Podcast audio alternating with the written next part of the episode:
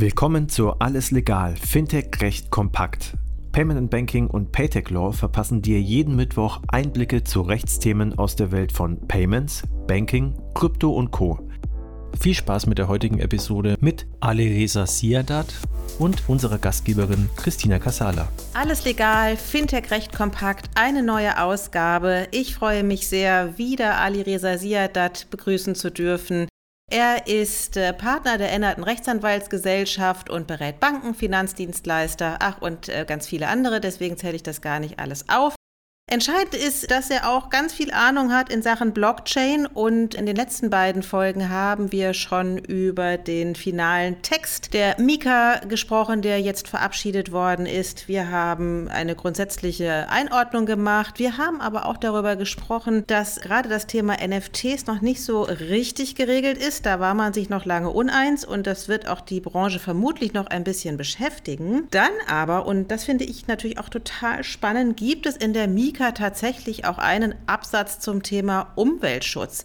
Was hat denn die Mika mit Umweltschutz zu tun, Alireza? Ja, hallo Christina. Genau, wir hatten ja letzte Woche darüber gesprochen, dass jetzt dieser finale Text der Mika auch feststeht, nachdem am 30.06. der Trialoggespräch stattgefunden hat. Und auch zu meinem Verwundern äh, gibt es da auch einen Text zu Umweltschutz, was ich persönlich positiv finde. Ich finde, das sollte man durchaus auch in die Mika mit reinnehmen aus ESG-Vorgaben. Und ursprünglich war es so gewesen, es gab keine Passage zum Umweltschutz in dem ersten Entwurf der Mika. Dann in dem zweiten Entwurf der Mika gab es dann einen Vorschlag, dass man auch ein Kapitel einbaut und dazu schreibt, dass man bei der Ausgabe von Token, also von Kryptowerten, aber auch den Handel von Kryptowerten, da den Umweltschutz auch im, im Auge behält und da auch bestimmte Maßgaben trifft. Spezifisch auch hier mit Hinblick auf Bitcoin, weil Bitcoin wird ja durch das sogenannte Proof of Work Mechanismus auch gemintet und ja, die, die Blöcke werden damit auch verifiziert und dementsprechend braucht man einen sehr hohen Energiebedarf. Also wie dieses Proof of Work braucht man sehr viel Energie und da gibt es ja verschiedene Studien, auch verschiedene Kritiker, die sagen, Bitcoin ist ganz schlimm für die Umwelt. Und da gab es dann damals in dem Vorschlag, also ein Kapitel, da hieß es, also ein Absatz, da hieß es, man sollte allgemein Umweltschutzmaßnahmen vornehmen bei der Ausgabe von Token und beim, beim äh, Vertrieb und Handel von Kryptowerten. Und da gab es noch ein, sogar ein Verbot äh, in diesem äh, Vorschlag. Da hieß es, Token, die auf diesen Proof-of-Work-Mechanismus ausgegeben werden oder bestätigt werden, die sollen im europäischen Wirtschaftsraum von den Kryptodienstleistern nicht mehr angeboten werden. Das wäre ja quasi einem Bitcoin-Verbot gleichgekommen. Ganz genau. Das heißt, es wäre dann damit einem Bitcoin-Verbot gleichgekommen. Das hätte dann geheißen, dass man, wenn man jetzt einen Kryptodienstleister wie zum Beispiel eine Kryptobörse, wie zum Beispiel Coinbase in Deutschland oder in Europa hat, die dürften dann mit dem Inkrafttreten der Mika dann nicht mehr Bitcoin anbieten. Das wäre allerdings gar nicht so gut gewesen, weil für diejenigen, die zum Umweltschutz da, da sehr viel machen, vielleicht schon, weil denen ist, glaube ich, egal, ob jetzt Bitcoin in Europa nur verboten ist oder außerhalb dann nicht.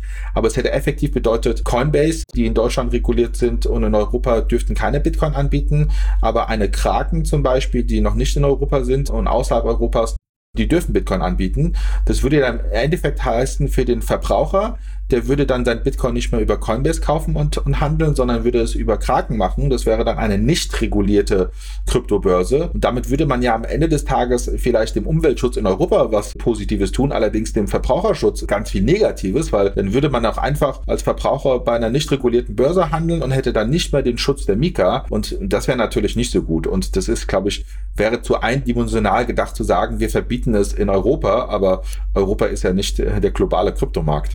Okay, was steht denn jetzt also drin? Genau, also dieser Zusatz mit dem Bitcoin-Verbot, der wurde dann äh, dementsprechend rausgenommen. Jetzt gibt es die Umweltmaßnahmen, die in der Mika drinne stehen. Es ist erstmal ein allgemeiner Absatz, wo es drinne heißt, dass man bei der Emission und beim Handel mit Kryptowerten die besonderen Umweltschutzmaßnahmen beachten sollte. Das ist eine sehr allgemeine Passage und dann gibt es auch noch konkrete Punkte. Zum einen heißt es, dass Emittenten und Börsen diese müssen die Klima- und Umweltauswirkungen für die Ausgabe von Kryptowerten verwendeten Konsensmechanismen offenlegen. Also das heißt zum Beispiel, ob es Proof of Work ist oder Proof of Stake. Das muss zum einen angegeben werden. Dann soll die ESMA soll sogenannte Regulatory Technical Standards RTS entwickeln, um Methodik und Nachhaltigkeitsindikatoren für den Konsensmechanismus zu, äh, zu definieren, also Energieverbrauch und Anreizstrukturen Und dann, was auch ganz interessant ist, es soll innerhalb von zwei Jahren nach Inkrafttreten der Mika die Europäische Kommission einen Bericht vorlegen über die Umweltauswirkungen von Kryptowerte und die Einführung verbindlicher Mindestnachhaltigkeitsstandards für Konsensmechanismen, einschließlich des für Proof of Work. Und das ist, glaube ich, ganz gut. Das ist ein durchdachter Weg. Man hat jetzt zum einen das Thema Umweltschutz in die Mika verankert, hat jetzt nicht äh, auf Anhieb etwas verboten, sondern hat jetzt erstmal, äh, wollte man erstmal Transparenz schaffen, sprich die Dienstleister müssen ganz transparent erstmal sagen, welche Coins gibt es denn da und dann eine, eine Institution wie die Europäische Kommission, die dann den Bericht vorlegt, einen wirklich neutralen wissenschaftlichen Bericht, wo man dann auch mal wirklich sieht, wie ist der äh, Energieverbrauch, äh, was haben wir tatsächlich und dann festzulegen, wie hoch sollte der Energieverbrauch zukünftig sein. Das heißt, es wurden aber noch keine Verbindlichkeiten festgelegt. Richtig? Genau, also für die Dienstleister, also für die Kryptobörsen, die einzige Verbindlichkeit, die es gibt, ist die Transparenzvorgabe zu sagen, sie müssen offenlegen, mit welchem Konsensmechanismus die Token, die auf ihrer Plattform gehandelt werden, nach welchen Maßgaben die wo der Konsensmechanismus ist. Das ist ganz einfach. Das kann man heutzutage schon mit, mit Etherscan und sonstigen Mitteln nachforschen. Das ist einfach umzusetzen. Und es gibt halt für die Europäische Kommission die Vorgabe, diesen Bericht zu entwickeln, aber das ist für die Kommission und für die ESMA diese ATS zu definieren. Also das sind jetzt keine Vorgaben oder Verbindlichkeiten für die Teilnehmer, sondern für die Kommission und die ESMA, also für die, für die, für die Behörden. Ja, kann die ESMA das überhaupt? Ja, die ESMA kann es tatsächlich sehr gut, weil die ESMA, die ähm, hat ja da schon sehr viel Erfahrung im Bera Bereich der MIFID. Und im Bereich der MIFID hat die ESMA tatsächlich sehr gute Technical Standards definiert und ausgegeben, die im Markt auch äh, sehr gut angekommen sind und die funktioniert haben. Und basierend auf dieser Expertise wird die ESMA das jetzt auch mit Kryptowerten machen oder für Kryptowerte machen soweit ich weiß, hat die ESMA da auch sehr viel im Bereich von Personen, die Expertise haben mit Krypto auch nachgebaut. Das heißt, die haben, die haben da neu eingestellt und äh, die können das meines Erachtens schon machen. Noch zwei Takte allerdings zum Thema ESG. Das eine ist ja quasi der Umweltschutz. Wie sieht es denn mit Social und Governance aus? Ja, ähm, Social und Governance in der Mika, das ist ein guter Punkt.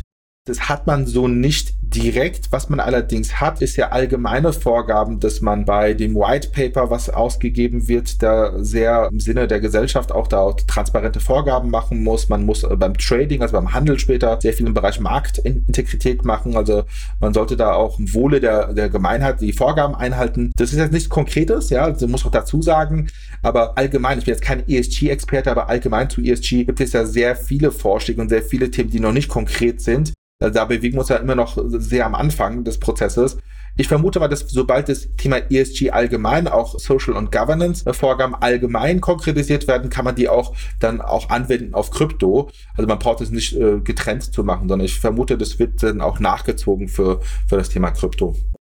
Okay, bis hierhin freuen wir uns erstmal, dass das Thema Umweltschutz auch Einzug in die Mika gehalten hat, dass auch das ein Augenmerk bekommen hat, denn du hast es eingangs gesagt, Kryptos sind sehr energieeffizient und in Tagen wie diesen müssen wir natürlich sehr auf Energie achten.